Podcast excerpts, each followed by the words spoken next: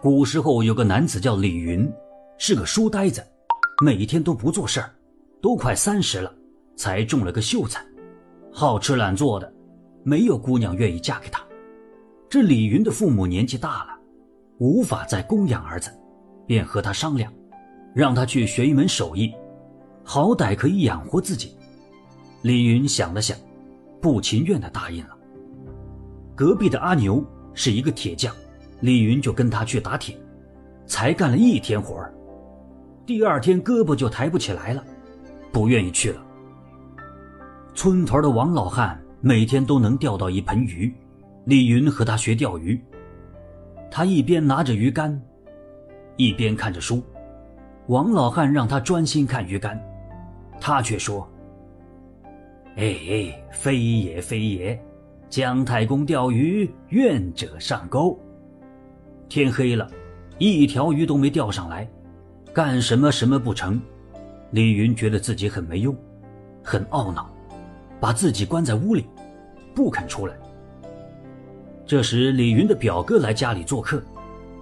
表哥是个小商人，见多识广，在饭桌上和老两口就聊起了天表哥说，在山东有座崂山，云雾缭绕，仙气十足。山上的道人都有法术，呼风唤雨，非常厉害。躲在屋中的李云听到表哥的话，心有所动，就把门打开。他问表哥：“崂山应该怎么去？”表哥说：“过两天正好要到山东去贩货，可以带他同行。”两天后，李云和表哥出发了，到了山东境内，两人分道扬镳。李云一路问人。终于来到崂山脚下，他跟着一个下山挑水的道士上了山。山上有座道观，香火鼎盛。他想马上拜师学艺。带他上来的道士告诉他，道长云游去了，只有大师兄在。这李云一想，那就见见大师兄吧。没等李云说明来意，大师兄就说了：“呃，这样吧，从明天开始。”先到山下挑水，说完就走了。李云只好跟着挑水的道士下山挑水。两个月下来，白白净净的脸全部晒黑了。